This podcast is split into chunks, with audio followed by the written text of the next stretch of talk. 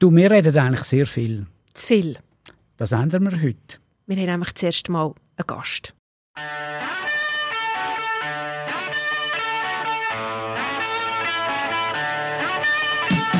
Willkommen zu 1776 am Amerika-Podcast mit dem Peter Hossli. Und mit der Nicoletta Cimino und heute zum ersten Mal mit einem Gast. Ja, wenn man von den USA redet, wenn es um die USA geht, dann ist man in der Schweiz schnell bei einer Person, bei der Claudia Franziska Brüwiler.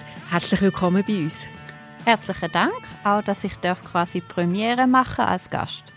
Claudia Franziska Brüwiler ist Professorin für American Political Thought and Culture an der Universität St. Gallen und sie ist vor allem eine ganz profunde Kennerin von den USA.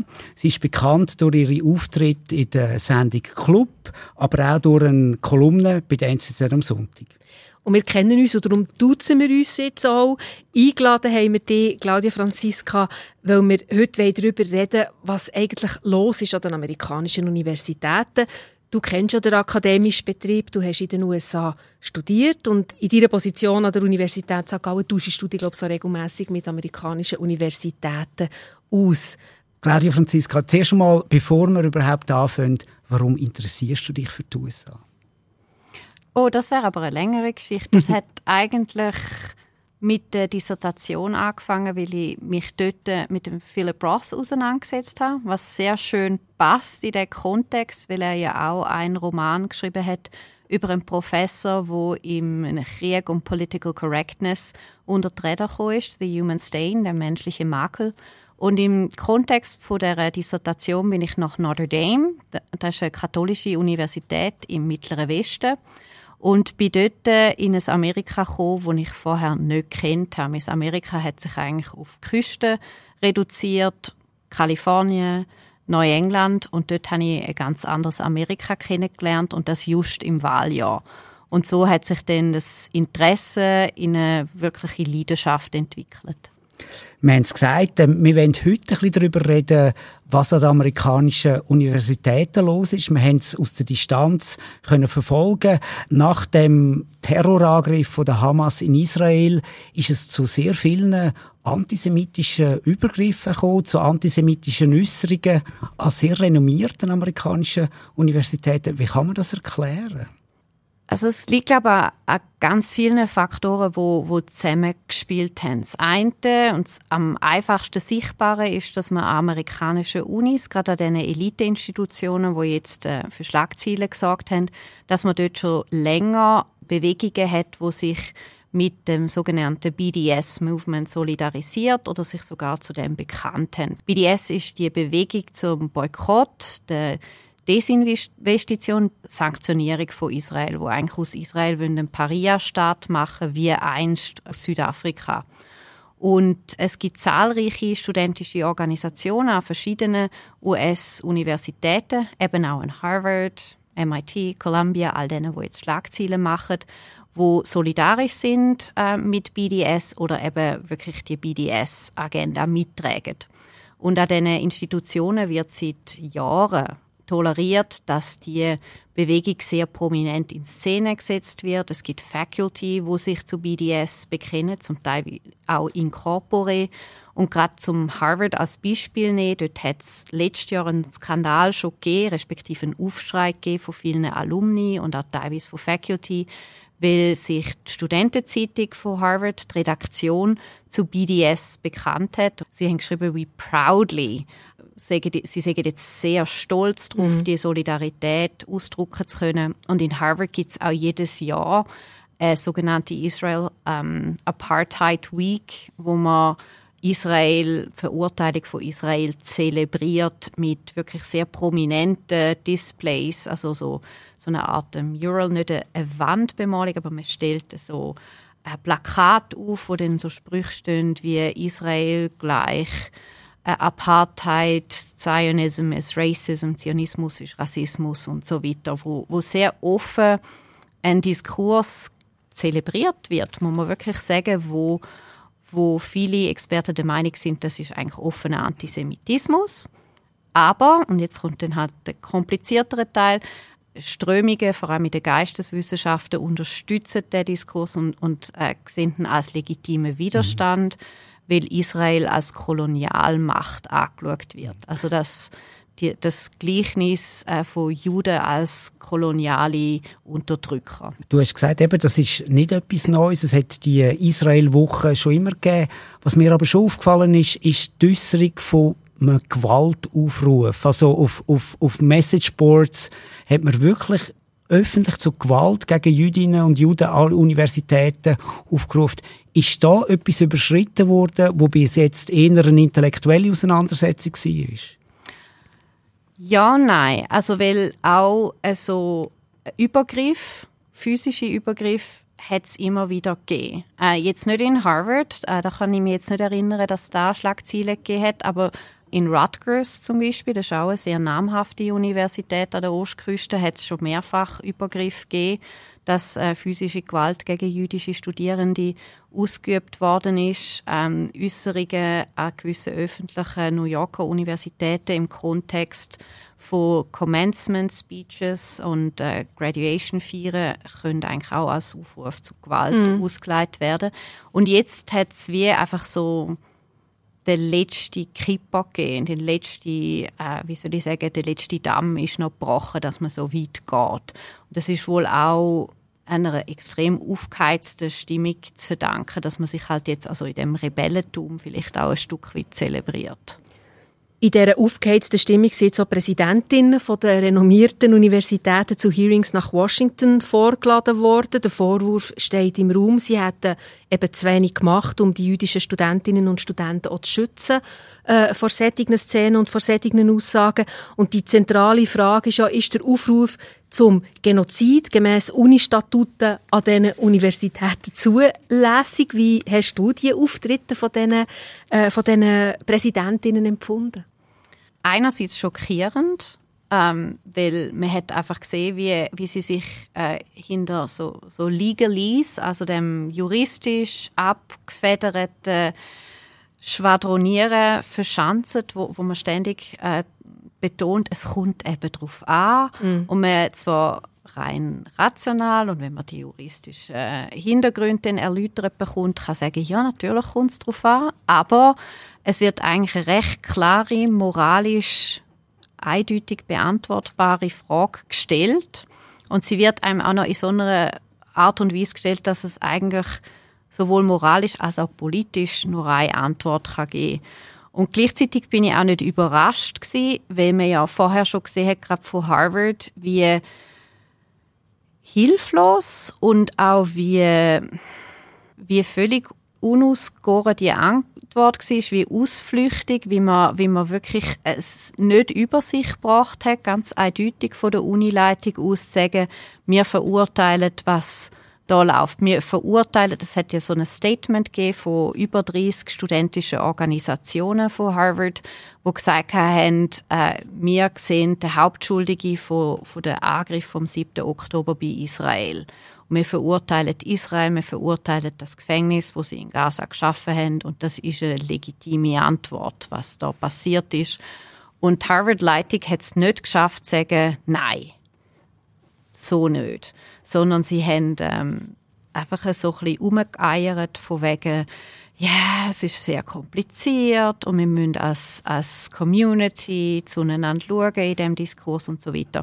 Und man hätte sich erhofft, dass man aus dem, was vorher schon passiert ist und unter dem Druck, wo sie gestanden sind, dass der vielleicht äh, eine Besinnung verursacht, also dass der zu einer Besinnung geführt hat. Und das ist eindeutig nicht der Fall gewesen, was es umso problematischer macht, was mhm. da gegangen ist. Wir sind eigentlich sehr viel Vorbereitungszeit gehabt, zum zum äh, den Kurs wiederfinden. Mhm. Du hast es gesagt, oder? Es ist ja im Kern um eine rechtliche oder moralische Äußerung gegangen. Und im Kern steht die Frage vom First Amendment, von der freien Meinungsäußerung. Und die ist verfassungsrechtlich gegeben in den USA. Man kann sagen, was man will.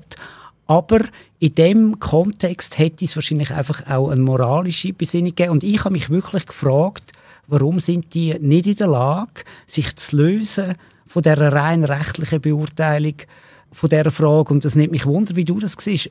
Sie sind da so ein bisschen Opfer von ihrer eigenen Politik von den vergangenen Jahren geworden. Weil es ist ja eigentlich so, eine Universität muss sich nicht äußern zu politischen Ereignissen. Das ist eigentlich nicht die Aufgabe von einer Uni. Ähm, und die University of Chicago hat dazu klare Prinzipien entwickelt und die sind auch von vielen anderen Universitäten unterzeichnet worden, wonach eine Universität kein politisches Bekenntnis abgibt. Also das heißt, man tut sich nicht solidarisch mit Black Lives Matter äußern als Gesamtinstitution, sondern man sagt, das ist die Sache von anderen. Und Harvard ist jetzt eine Institution, wo eben ganz einen anderen Kurs gefahren hat, dass man auch bezüglich ähm, Sensibilitätstrainings für Studierende sehr weit geht. Also dass man als Studierende wird man sensibilisiert gegen Fatphobia. Ähm, Cis-Heteronormativism und so weiter. Und man unterwirft sich einem sehr starken Kodex. Das hat dann auch zu einer sehr interessante Cancel Culture, wo man wirklich, man, man muss den, den rechten Kampfbegriff da verwenden, geführt, dass, dass Professoren auch immer wieder unter Druck sind für äh, Vergehen gegen die Normen oder dass man Leute gar nicht erst eingeladen hat für Reden oder wieder ausgeladen hat. Und entsprechend ist Harvard schon länger unter dem Druck, dass man das First Amendment gar nicht respektiert. Und jetzt ist man in einer Situation, wo man sieht, dass da war für viele in der Faculty, wohl auch in der Präsidentschaft, eine teilte äh, Überzeugung ist, unter Druck kommt und dass dort der Druck aufgebaut wird, dass man genau solche Speech nicht toleriert in seiner Radikalität. Aber ein Stück weit wird da eben mitgetragen, gerade von gewissen äh, Fachgebiet. Und jetzt plötzlich merkt man, man hat eigentlich die Normen von der freien Rede vorher ausgehebelt. Jetzt würde man ein Stück weit gern wieder zurück, mhm. aber man kann nicht. Und man kann auch irgendwie aber nicht gegen die eigenen Überzeugungen reden. Und man, ist, man hat sich da völlig in ein Abseits manövriert. Das ist so meine, meine Wahrnehmung von dem Ganzen. Es ist ja so ein bisschen, die Stellungnahmen sind ja so ein bisschen die Richtung gegangen, ja, wir haben Free Speech, First Amendment, man darf vielleicht auf unserem Campus eben so Zeug sagen. Gleichzeitig hast du jetzt das Bild gezeichnet eben von gewisse Sachen darf man nicht mehr sagen, man darf gewisse Sachen nicht mehr benennen. Warum sollte es jetzt plötzlich wieder so wichtig genau. sein? Oder? Also, und, und Claudine Gay, ähm, Präsidentin von Harvard, ist ja so eine, selber ein Paradebeispiel von jemandem, wo halt in anderen Fällen dann sehr stark drin gefahren ist. Zum Beispiel ist sie dafür gewesen, dass man ähm, Faculty-Mitglied, wo im Verteidigungsteam vom Epstein war, ist, rausschmeißt. Mhm. und dort geht es ja dann nicht nur um, um Free Speech, sondern dann geht es auch um rechtsstaatliche Prinzipien, dass jeder ein Anrecht hat auf, auf Verteidigung. Dass, dass sie sich dann in einer Frage, wo, wo viele von uns der Meinung sind, dass es eine klar moralisch richtige Antwort darauf gibt, dann plötzlich wieder der den Raum aufmachen will, wirkt dann extrem unglaubwürdig. Da ist 1776 der Podcast mit äh, Nicoletta Cimino und Peter Hossli und das erste Mal mit einem Gast, mit äh, Claudia Franziska Brüwiler. Ähm, Claudia, du hast es vorher angetönt, ähm, es werden ja viele Ivy League Schools werden auch finanziell unterstützt von jüdischen Organisationen, von jüdischen Familien. Müssen jetzt die, die Universitäten mit Einbußen rechnen? Also es gibt, gibt es einen Backlash? Also es gibt bereits einen Backlash, dass Donatoren gesagt haben, sie werden äh, Mittel zurücknehmen, sie werden Programm teilweise nicht finanzieren. Also das allererste, was ich mal gelesen habe, ist, dass eine Stiftung, die für israelische Verwaltungsmitarbeiter ein Programm finanziert hat, um an der John F. Kennedy School zu studieren und dort einen Graduate Degree machen, also einen Masterabschluss machen, dass die, vor, dass die sehr schnell gesagt haben, das ist nicht äh, eine Umgebung, wo wir unsere Leute können studieren lassen Und so hat es auch weitere äh, grosse Spender gegeben, die gesagt haben, nein, so nicht weiter. Auch Bewegung von Arbeitgebern, grossen Arbeitgebern, die gesagt haben, wir werden überdenken müssen, mhm. wie wir uns zu diesen Organisationen stellen. Gleichzeitig sind das aber immer noch sehr starke Brands in der Bildungslandschaft und die werden auch nicht so schnell finanziell in eine Bredouille kommen, weil sie einfach über enorme Endowments verfügen, also enormes Vermögen, wo sie von den Zinsen und so weiter leben. Und äh, entsprechend wird, wird der Druck noch nicht so schnell finanziell kommen für, für die Gesamtorganisation, aber natürlich für gewisse Programm und äh, fürs Prestige insgesamt ist es natürlich desaströs, weil jetzt alle nochmal genauer anschauen. Man hat ja eh schon ein, eine große Diskussion über den Wert der Geisteswissenschaften generell. In den USA haben auch an den Ivies müssen die Geisteswissenschaften enorme Federn lassen in den letzten Jahren. Das könnte jetzt noch mehr in die Richtung gehen. Und das andere ist, ist natürlich eben einfach der, der Nimbus wo mhm. ein bisschen angekratzt wird. Noch nicht, noch nicht in, in grossen Dimensionen, aber äh, je mehr man anschaut, desto schwieriger wird es dann auch in Zukunft. Und man muss auch schauen, die, die viele von diesen Ivies haben wirklich einen großen Anteil an jüdischen Studenten. Äh, die machen einen Teil der talentiertesten Leute aus. Und äh, die könnten tatsächlich vielleicht sich überlegen, ob sie das auch noch in Zukunft wollen, an diese Schulen gehen. Also es gibt jetzt auch sehr lustige äh, Bewegungen jetzt von katholischen Universitäten, die einen Aufruf gemacht haben, sie würden jüdische Studenten aufnehmen. Ich weiß nicht, wie attraktiv das Angebot ist, aber es gibt ja auch jüdische Universitäten. Das Ganze hat ja jetzt doch auch schon personelle Konsequenzen gehabt. Also die, ähm, die Präsidentin von der UC Penn, Elizabeth McGill, die hat müssen gehen. Äh, die Claudine Gay, die wir vorhin schon haben gehört von Harvard, nicht. Warum nicht? Sport stützt sie noch. Sport äh, stützt sie auch, weil, weil viele Angehörige von Minderheiten in der, unter der Studentenschaft sagen, es ginge nicht, dass man die erste schwarze Frau wo am, an der Spitze von Harvard steht, einfach so abserviert, bloß weil sie von einer rechten Politikerin vorgeführt worden ist. Die sie Frau, hat, die Hearing ja, genau, die Republikanerin. Genau. Man muss auch, auch sehen, Alice äh, Stefanik hat das ja nicht einfach nur aus moralischer Entrüstung so gemacht, die hat auch gewusst, was sie da für eine Show produziert ja. mit ihrem, mit ihrem äh, Kreuzverhör von diesen drei Präsidentinnen.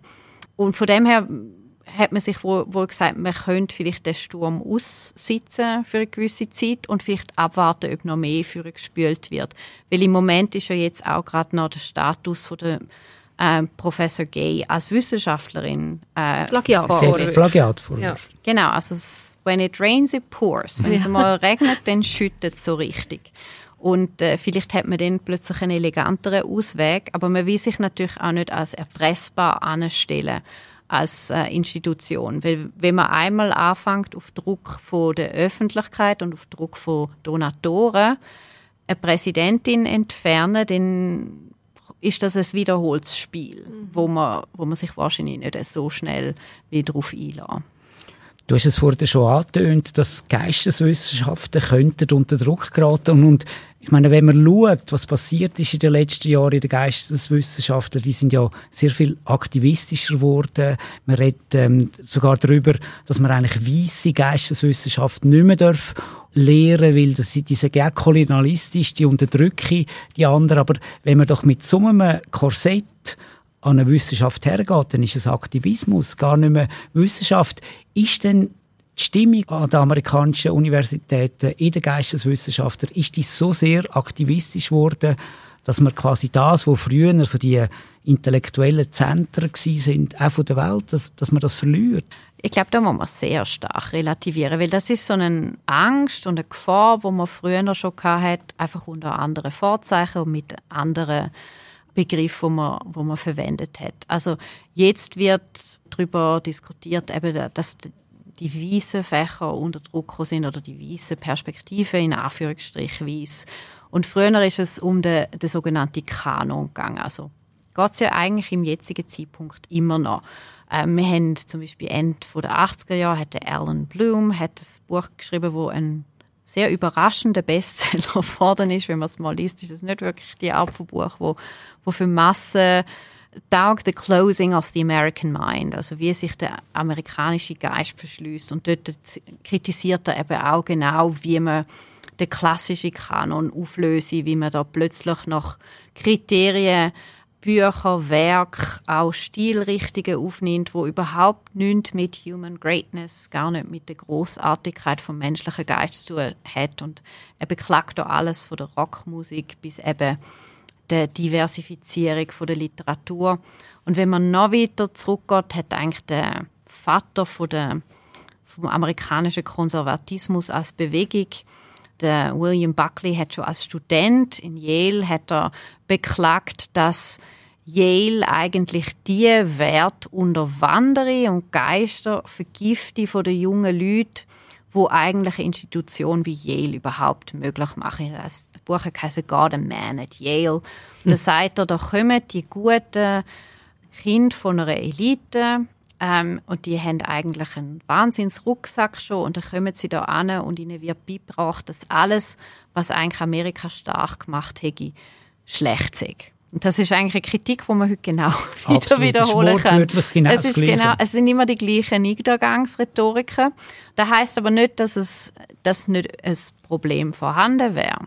Also da, da heißt es nicht, bloß wenn man immer wieder auf die gleichen Tendenzen stoßt und die gleichen Probleme benennt, heißt ja nicht, dass sie nicht vorhanden sind, aber man muss vielleicht relativieren, in welchem Ausmaß und in welcher Auswirkung. Also und findest du, es wird übertrieben? Es ist gar nicht so schlimm mit, mit dieser Woke-Bewegung? Es kommt ein bisschen darauf an, wo man ist und in welchen Departments man ist und welche Kultur auch gelebt wird. Also es gibt Zahlen, ähm, da hat ein, ein Soziolog hat das untersucht, Neil Gross. Das Buch heißt Why are Professors Liberals and Why do Conservatives Care? Wieso sind Professoren Liberale, also im Sinn von Progressive, und wieso stört das Konservative? Und er hat drin ähm, erhoben, dass das Verhältnis Konservative-Liberale ungefähr 2 zu 1 ist an amerikanischen Unis und dann natürlich in gewissen Departments, in gewissen Fakultäten wesentlich höher. Und das wird dann vor allem dann zu einem Problem, wenn es überhaupt keine Konservative mehr gibt und wenn die, die es hat, sich nicht äußern können. Und das ist tatsächlich je nach Institution ein Problem.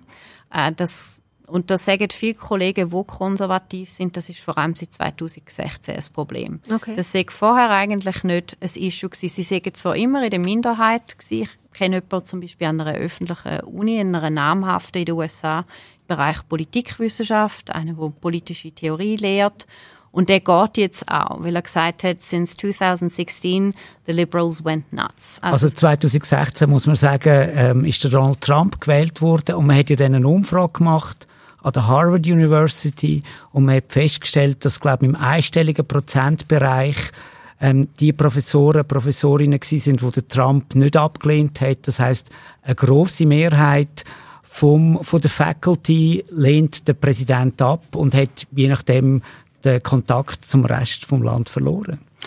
Ja, er hat auch, also der Kollege hat das auch gemerkt. Ähm, er ist zwar kein Trumpist, die meisten Konservativen, die Konservatismus ernst nehmen, sind keine Trumpisten, das muss man auch immer wieder sagen. Mhm. Ähm, aber er hat dann gemerkt, dass er einfach aufgrund von seiner Positionierung ist er wie Persona non grata geworden, ist ausgrenzt worden und äh, hat auch nicht mehr können Kurs anbieten zu Konservatismus, dass da wie dann einfach ausblendet wird als Realität. Und man muss auch sagen, dass es dann so wie eine, es gibt dann halt wirklich die Kreise, wo nur noch zu sich selber redet. Also äh, meine Lieblingsanekdote, um das veranschaulich ist von 2017. Dort bin ich an die Jahreskonferenz gegangen von der American Political Science Association. Das ist der wichtigsten äh, Konferenzen überhaupt in Politikwissenschaft. Und dann ist man so in Panels gegangen, wo dann eben die Liberals unter sich sind und zelebriert haben, wie sie ihren Studierenden äh, Civic Resistance, also zivile Widerstand und Ungehorsam beibringen, wo dann eben das Klischee vom Aktivist im Klassenzimmer wirklich wirklich äh, hochgehalten worden ist und man musste sagen, wenn ein konservativer Journalist da drin wäre, das wäre wär ein Festmahl, um das dann wiederbringen. Und dann ist man nachher in einen Saal gelaufen, wo die Neokonservativen und die Postliberalen zusammengesessen sind und, und gefeiert haben, dass der Trump jetzt eine neue Ära einläutet und dass es doch eigentlich so sehr wie in den 1950er Jahren, wo das letzte Mal Honor and Dignity, Ehre und Würde gut verteilt und im guten Maß vorhanden gewesen in diesem Land. Und ähm, eigentlich müssten die miteinander reden. Mhm. Merci vielmals, Claudia Franziska Brübeli, für den Besuch. Bis 1776 kommst du wieder rein. Ja, wenn ihr mich nehmt. Garantiert. Garantiert. Vielen, vielen Dank. Die nächste Episode die kommt schon bald. Und zwar geht es um Person vom Jahr gewählt vom US-Magazin Time um Taylor Swift. um Zwifties. Tschüss. Tschüss.